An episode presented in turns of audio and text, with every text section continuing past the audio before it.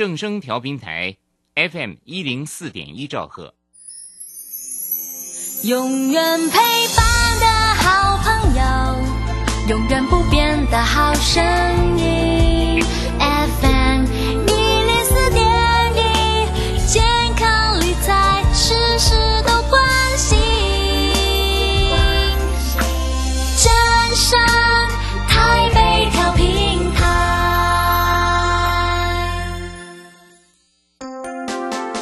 耳朵听正声，眼睛看正声。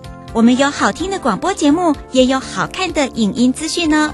现在就上 YouTube 订阅看正声，按赞分享，开启小铃铛。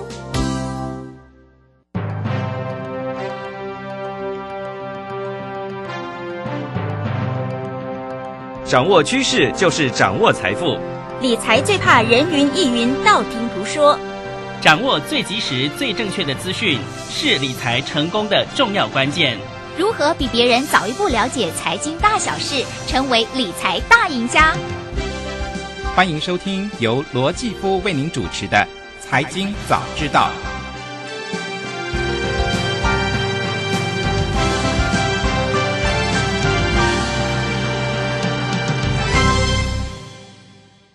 各位听众朋友，大家早安，欢迎来到财经早知道节目现场，我是主持人姐夫罗继夫。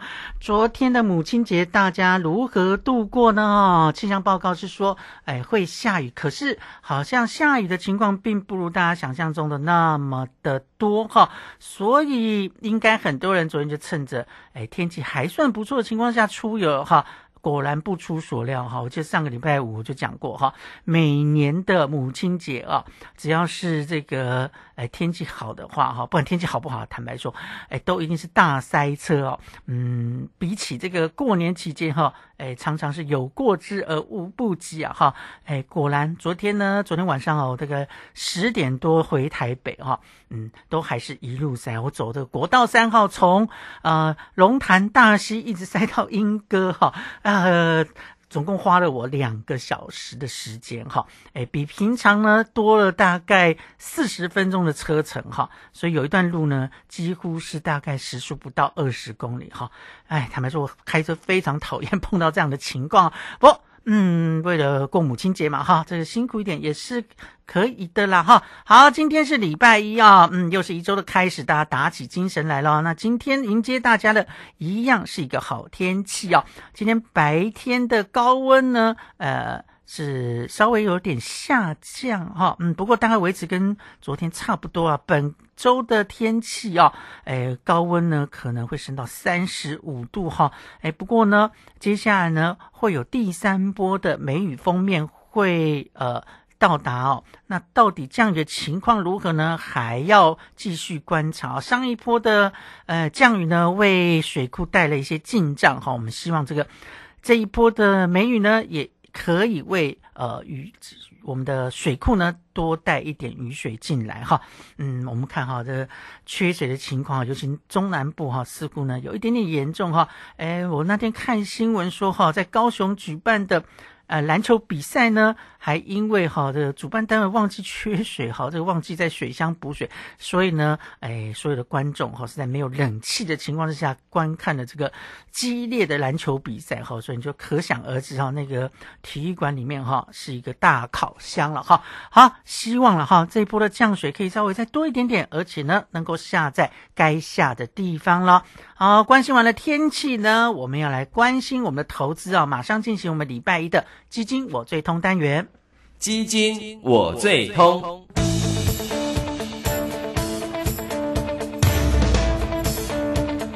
别人买基金赚大钱，我买基金却亏损连连。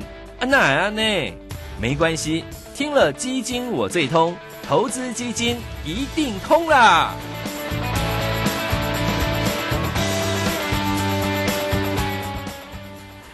不知道我们听众朋友还记不记得哈，在上个礼拜我报过一则新闻哦。这个新闻里面呢有谈到股神巴菲特他所属的波克夏公司呢，呃，之前呢有买台积电，对不对？可是因为诶担心台积电在台湾这个位置哦，所以呢，我们的股神巴菲特呢就不得不啊呃。这个把台积电的股票呢出了一大部分哦。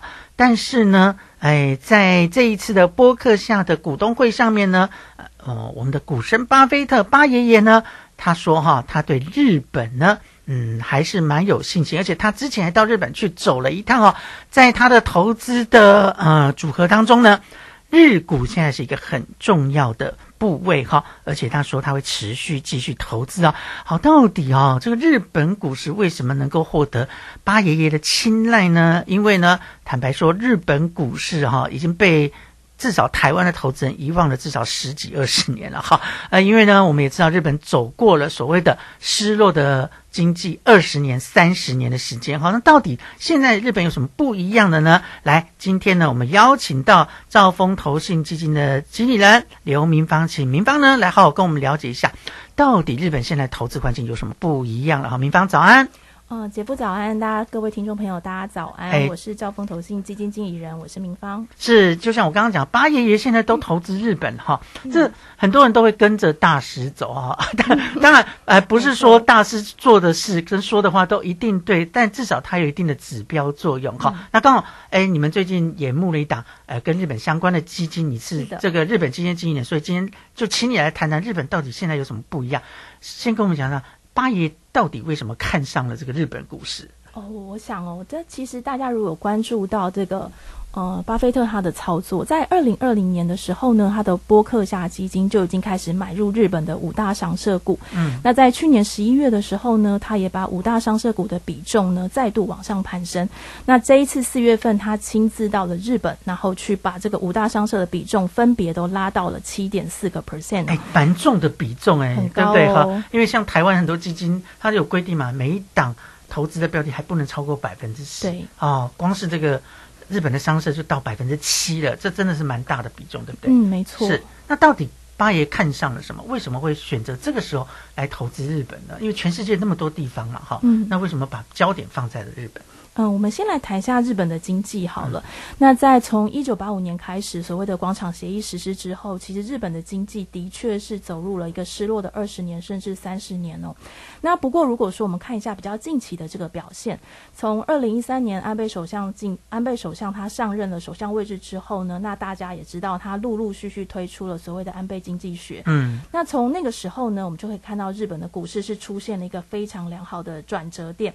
从二零一二年年底。底的一万。零四百点左右呢，到现在呢，已经来到了两万九千点了。那其实是上涨了一点八倍之多。哎，可是这期间好像大家都没有关心到日本股市，好像它就涨了，也没人理它的感觉，对不对？我觉得这蛮可惜的，因为台湾人其实很喜欢日本，但是好像一直对日本的股市琢磨都不是这么的多。哎，就旅游跟投资好像两条平行线哈，没有交集到。对，所以你的意思是说，其实日本的股市最近这十年来并不差，对不对？表现很好，嗯，可是八爷爷为什么最近才加码呢？嗯，他其实从二零二零年开始加码之后呢，我觉得他不外乎看到了几个点哦。那首先是说，其实整个。呃，日本的商社股呢，如果大家可以想一下，它到底做些什么？包括它就是进出口贸易，那它贸易些什么东西呢？其实像我们谈到的，像是电动车所需要的，像锂矿、镍矿，那这些五大商社股呢，都有在全球各地都有矿产的这个资源，它有这个股权在，就是矿山的这个矿哦，这样子啊，矿权是在他们手上的。还有呢，包括我们的食衣住行娱乐，其实都是几乎可以说五大商社股都有参与的。嗯，像在日本国内呢，包括像像是 Family Mart，就是全家，或是 Seven Eleven，其实都是五大商社股，他们有参与的这些机构。是，那还有他们的，包括是进出口的这些黄豆、玉米、小麦。其实，呃，在日本的国内呢，大家都说，你有百分之七十的进口是靠五大商社股，有百分之六十的出口也是靠五大商社股。所以，我想这个商社股在日本来说是一个非常重要的点。那还有另外一个就是，呃，其实现在中国跟美国的关系不是这么的好。那我想，呃，巴菲特他现在呢？去投资的这个日本，提升这个投资日本的这个比重，我想他应该也是看到了某一些呃特殊的点哦，是，就是有一些非经济的考量，对不对？哈，应该也是。好，那我们就一一步一步来看，到底这五大商社所扩及到的在日本的投资面有哪些？你刚刚说日日本的十一住行娱乐，基本上这五大商社都有呃这个。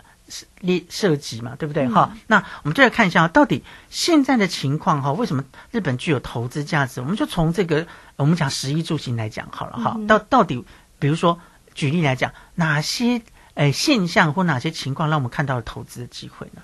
投资的机会，我觉得很多诶、像从、呃，其实这个疫情的三年期间呢，您在那个呃台湾的马路上随便拉一个路人来问说，你最想去的国家是哪里？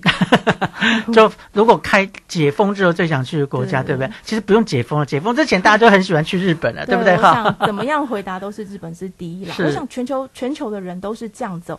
那给大家几个数字来来来想象一下，其实，在过去呢，就是二零一九年没有疫情之前，一年呢大概会有三千到三千五百万的游客入境日本。嗯哼，但是在这三年期间几乎是没有的嘛。那呃，日本他们在去年十月份开始解解开这个边境管制之后呢，我们就发现了，他这前三个月一到三月，因为四月份的数字是还没有公布，是那前三个月的数字呢，已经入入境游客已经累积来到了四百八十万人。哇，那台湾的旅客不知道占了多少？哦，台湾是第二名哦。啊，台湾是第二名啦！哇，对，第一名是韩国人，那第二名就是台湾哦，你人看那。那个台湾人多捧场对，哈。台湾人非常贡献。所以从旅游这个市场的呃快速复苏，就可以看到投资的契机，就对了。没错，没哦错，所以可以发现说，这个数字已经回到二零一九年是六成的水准了，所以他们才解封大概四到五个月的时间，就已经有这样子的水准。那我想，其接下来就会出现所谓的报复性的入境的这个需求会越来越多，因为一到三月还不包括中国大陆他们这个旅客的这个数字，对不对？因为中国大陆现在好像还没有全面开放他们的这个出境申请还是比较困难呃人数，对对对，出境的限制还是有，对不对？哈，没错哦，OK，已经恢复到六成了哈好，所以这个所谓的旅游观光的呃观光财。日本是可以赚得到，这很明显可以看得到嘛，好，所以这也是一个投资的契机，对。那还有呢？像包括像是我们也知道说，像呃去年呃台币对呃美金对日币呢，是一度来到了一块钱美金对一百五十日元的这个嗯，对呀、贬那得很凶哦现。说嗯，呃，全世界的人其实都去日本买房地产，哎那所以我们就觉得房地产这个板块呢，其实也是一个非常好的投资的点哦。嗯那么再给大家一个数字的概念，就是在呃二零二二年全年日本的公告地价是成长了一点六个 percent，在台湾人来说，你会觉得地价才涨一点六 percent 好像很低，对不对？是啊但是呢，其实台湾动不动就双位数的成长，没错，但是这个数字呢，已经回到了二零零八年，也就是金融海啸那个时候的水准了。哦，这样、哦，所以我们这样一对嗯比，就可以知道日本他们现在连房地产全部都开始复苏上来，而且表现是非常的良好。嗯，讲到这个，其实我知道哦，很多台湾的哎投资客，就所谓房地产投资客，过去其实也蛮爱去日本投资房地产，对不对？对那这个部分似乎我听这个房地产业界朋友讲说，好像的确在去年开始有开始慢慢又热起来的感觉，对不对？是的，是的，没错。嗯现在交易量整个都蓬勃旺盛起来了。嗯嗯，但是我们台湾人在投资这个房地产的时候，你直接去买房地产，其实这个门槛还是比较高一点，啦。没错啊。那再来，就大家也知道说，你在日本持有这些房地产的物业的话，其实你要付出的一些相关管理费是比较高的，嗯维修啊，或者说你当房东的话，你还要委请日本当地的这些呃房仲去帮你处理。所以这时候呢，我们就透过另外一个产品，就是 REITs。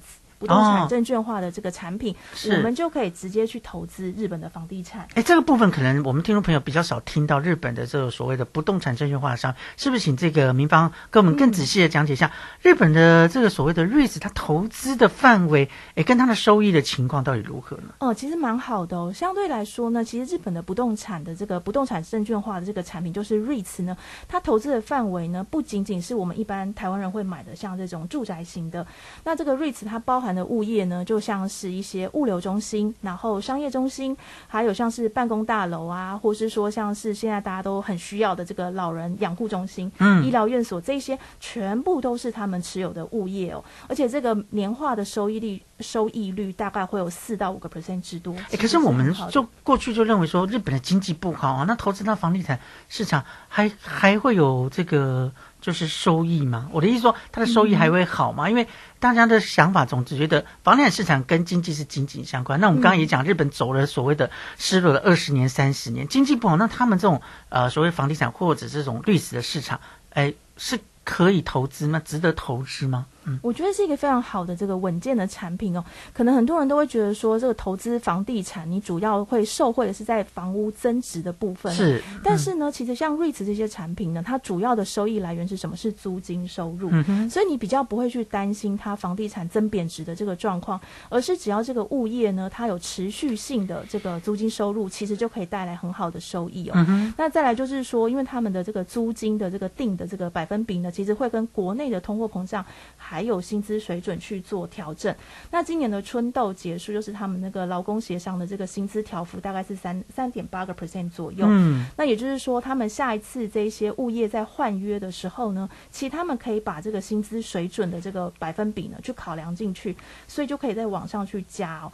所以呢，其实它也是一个非常好的这个长期，而且还会相对抗通膨的这样子的产品。嗯，好，那讲到刚刚有讲到的一个通膨，哈，我想现在全世界的经济呢，过去这一年来深受通膨的困扰，哈。可是日本过去我们知道是处于所谓通缩的情况，那现在他们通膨到底严不严重？然后日本的整体经济发展目前又是如何呢？还有，哎，除了刚刚讲这个房地产市场，哈，还有这个观光财之外，我们投资日本还可以看到哪些投资的机会呢？我们先休息一下，待会再请明芳告诉大家。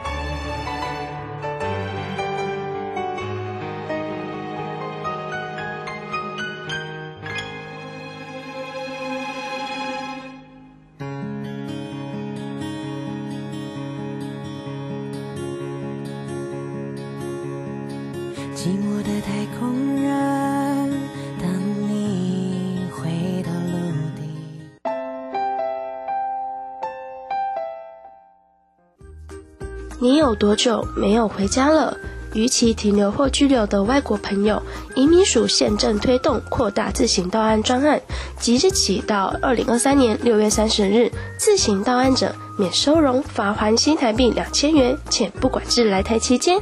详情请向移民署官网或拨打免付费咨询专线零八零零零二四八八一。以上为内政部移民署及劳动部广告。劳工职业灾害保险及保护法自一百一十一年五月一日实施。十五岁以上受雇于登记有案或设有税籍单位的劳工，均应由雇主申报投保。四人以下单位劳工、六十五岁以上劳工及家事移工都是强制投保对象哦。提醒雇主应于员工到职当日申报投保劳工保险、就业保险及职灾保险，否则将有相关罚则适用，并依法公布雇主违规事由。劳动部劳工保险局广告。家庭教育法公布满二十周年喽！哇，我国在二零零三年制定了全球第一部家庭教育法。随着时代变迁，家庭教育的范畴也变得更多元。而不变的是，家庭教育中心对每个家庭无微不至的关怀。没错，欢迎大家到各地中心或拨四一二八一八五专线咨询家庭大小事哦。家庭教育中心联络资讯，请上家庭教育资源网查询。以上广告是由教育部提供。广播用听的不稀奇，用看的最接地气。正声广播公司打造全新影音平台，现在就上 YouTube 搜寻看正声，提供你在地的新闻报道、实用的健康资讯、多元的生活内容。耳朵听正声，眼睛看正声，记得按赞分享，还要打开小铃铛哦。王太太，你匆匆忙忙的是要去哪里？赶紧要回家听正声广播的财经节目，错失良机啊，钱就赚不到了。哎呦，你真落伍！现在我都听正声 A P P，下面写 A P P。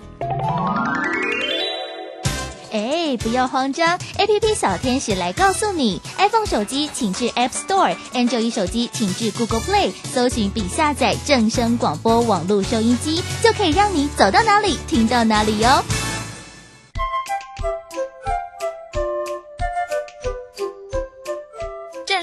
FM 一零四点一，生活保健样样第一。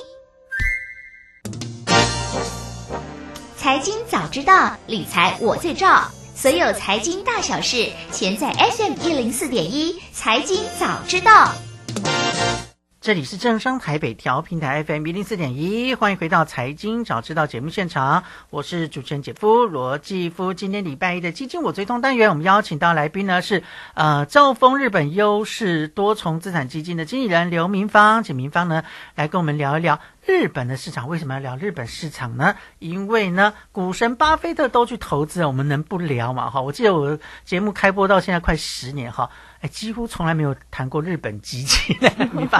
啊，哇，真的是机会难得哈，拜这 相见恨晚是，哎，是有那么一点点啊，真的要拜八爷爷所赐哈。好，刚刚明芳已经跟我们讲了，到底现在日本有什么不一样啊？投资机会到底在哪里哦？那除了刚刚我们讲之外，还有哪些投资的优势呢？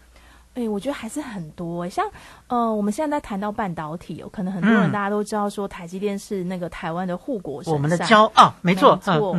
那其实呢，全世界的半导体设备制造重镇其实是在日本。真的吗？大家错，大家可能会觉得。台湾已经很重要，日本的重要点是在它是设备厂设备设备，它的设备是非常，所以台积电要盖厂什么都得用日本的设备，可以这么说吗？就是它的整个厂房当中呢，它使用到非常多的日本企业所提供的这些设备。你说它的占比在世界上已经达到？嗯，它是最多的，就是以设备这个产值，对对，大概几成的左右市场哦。所以比重是蛮高的，对不对？对，比重是哦。OK，好，所以这可能很多人都不知道。所以日本在这个半导体设备上面也是有优势的，对不对？没错。嗯。然后呢，如果我们来想一下，去年美国也推出所谓的抗通膨法案跟科学还有晶片法案嘛，嗯，那其他都是希望是说这些呃厂商都回到美国当地去设厂。是。那所以说，在呃我们在。这个想象说，那个一些公司它回到美国或是其他国家去设厂的时候呢，它要用到的设备呢，也是日本企业最重要的提供的是什么？包括像是工具机，还有精密机械。我想台湾的精密机械的那个品质已经很好了，但是我们在跟日本对比的话，其实日本的精密机械的品质还是在更胜一筹的。哎，其实哦，讲到日本的技术哈，我记得过去，哎，在我们念书的时候，我们刚踏出社会的时候。三十几年前的时候，我们有所谓的“呃，日本能为什么我们不能”这句话，可是后来好像就变成韩国能为什么不能？好像日本的在呃科技技术方面这方面就稍微有点点落后了。现在是这样的情况，有扭转吗？嗯，其实我觉得并不是说落后，而是呃，其实最近这几年，我的我的感觉是，日本他们在对于这种外部的广宣好像做的比较少一些，但是他们这些硬实力还是非常坚强。像这两天的新闻呢，就是韩国的三星呢，他去到横滨当地，他要去设这个研发中心。是。那其实日本跟韩国呢，在最近他们不是世仇吗？哦，没有没有，他们就除了在那个呃职业球场上是世仇之外，其实在其他产业上面合作还蛮密切的。说合作密切啦，我想最近呢，那个岸田文雄他也有去到韩国去拜访，没错。那所以呢，其实日韩这两边的关系现在已经开始破冰了。嗯，那我觉得这是一个一个一个契机啦，就是整个半导体这边呢，日本跟韩国如果呃联手加起来的话呢，其实我觉得也可以跟西方国家来相对做抗是说区域的联盟上面，日韩可能会扮演一个还算蛮重要的角色，就对了哈。好，那。这个是属于诶比较科技类的部分，对不对？还有什么样的优势是我们在看日本投资的时候要特别注意的吗？诶，我觉得还有个板块，那大家都会忽略，那就是日本的动漫。哎，这个台湾民众应该不会忽略，这尤其今年以来好几部这个日本的。呃，这个动漫影片影片都是票房非常非常的好，对不对？没错没错，像包括像是呃过年的时候的这个《灌篮高手》啊，然后还有像是这个儿童节档期的这个《马里欧》的电影，还有之前《铃芽之旅》哦，对，还有两两三年前这个《鬼灭之刃》啊，是是是，这些其实都是我们非常喜欢的一些 IP 的这些内容嘛。嗯嗯。那其实日本这个国家是蛮厉害，就是它很少数说这个国家它可以把整个动漫行业呢是从这个线上到线下。到转为到虚虚实整合，是的，没错，他们在动漫这一块的 IP 做的非常好哈。虚实整合从呃下游、中游到上游哈，嗯。然后各种不同产业，你看还有电玩啦、漫画啦、电影、电视，对不对？所以是全方位的。包括你去游乐园里面，还有哦，对这，些游乐园的是是没错哈，所以哎这一块我真的不能否认，日本应该是全世界最强的哈、嗯没错。好，那这个部分也是大家投资的这个契机哈、嗯。所以我们刚刚看到呃这个呃也听到民方讲这个日本投资其实大概是每。个特别的区块啊，可是就整体的日本经济来讲呢，因为我们刚刚也讲到说，日本过去的经济的确是呃呈现比较呃疲弱的走势啊，而且过去还有所谓的通缩的疑虑哈、那现在日本的整体经济有复苏了吗？嗯，复苏的状况其实是循序渐进当中。嗯如果我们根据就是呃 IMF 他们最新公布的数字啊，其实今年的话，他们估计说全球的 GDP 成长率大概是二点八 percent，嗯那美国大概是一点六，那日本大概是一点三。其实这个这个幅度是跟美国不相上下，而且是比欧元区零点八个 percent 这个表现来的好很多。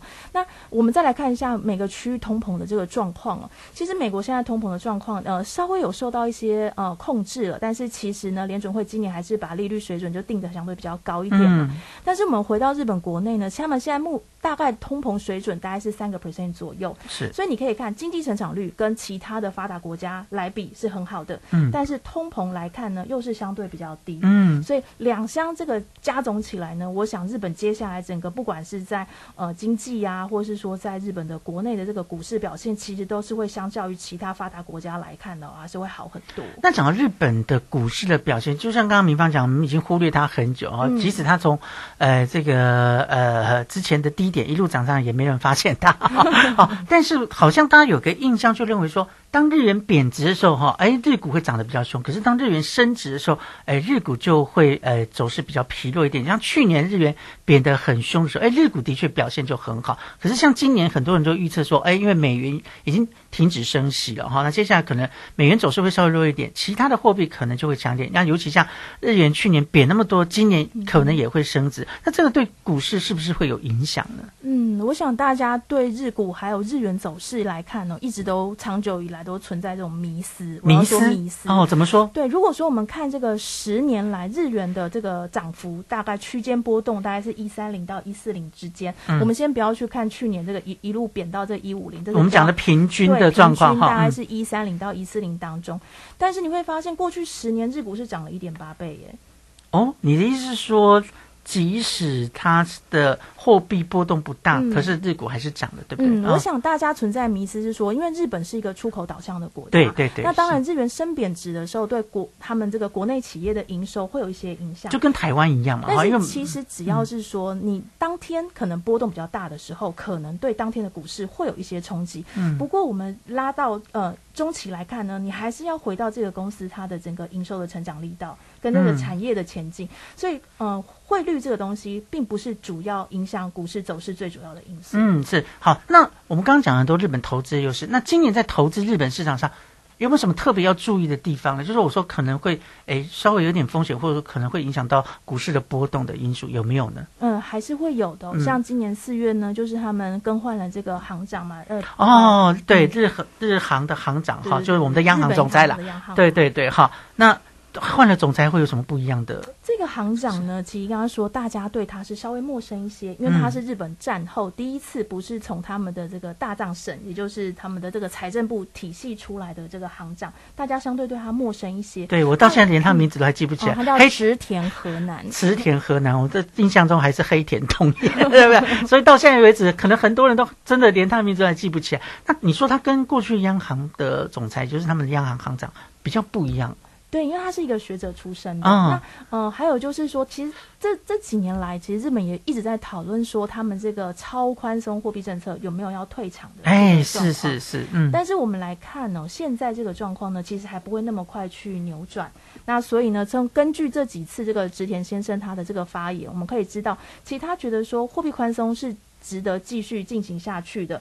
但是呢，当然也是要继续再去审视后面可能整个呃通膨啊，或者是说像国内一些其他的这个经济数据，他们也是会把这个纳入考量。但是我觉得要扭转整个货币宽松这个政策不会那么快。所以你的意思是说，日本不会像很多人预期说今年有可能会升息，这个步骤不会做，不会动到。我我想不会那么快。哦，不会那么快哈。哦，OK，就他们的通膨基本上还没有到真正失控的情况，哦对不对？还没有哦，跟我们其他的地方比起来，真的差多了。尤其它过去是通缩，对不对？嗯现在好不容易通 好不容易通膨，它是应该是诶、全世界少数诶、会想要通膨来临的一个国家哈。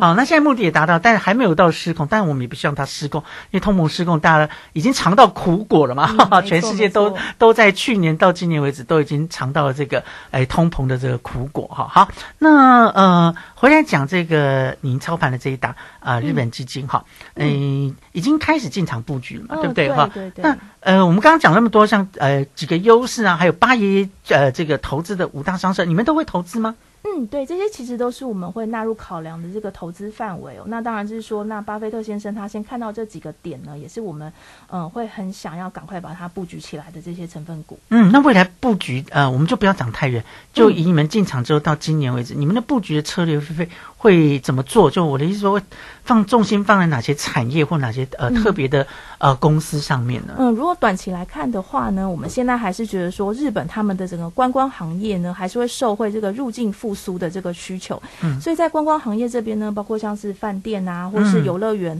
还有就是航空公司，其实这些呢、都会直接而且很快速的受惠这些整个旅游复苏。那再来就是我们刚刚谈到的半导体设备，那因为嗯我们从根据一些其他的呃市场来看，半导体的这个呃库存调整大概今年就会见底了。嗯所以下半年呢开始我们库存就要拉上来了。哦所以我们觉得半导体设备这个行业呢，可能也会有股价先行这样子的优势。所以像包括像是半导体跟工具机行业，也会是我们接下来重点的布局的类股。是，所以观光跟半导体这是两大重点，对不对？对那像你们这个是投资海外股市的基金哈，嗯那我据我所知啊哈，以前很多的这个投信公司就基金公司在呃这个操作所谓的。呃，投资海外市场的基金的时候，基本上会依靠的是呃国外的所谓的投资顾问哈，所以可能也没有实际拜访经验。诶，可是刚刚私底下跟民芳聊，你们是会实际去呃去拜访在日本你们投资这些公司是吗？对，我们是呃每年都会定期哦，就是会找时间一定去日本参访一次，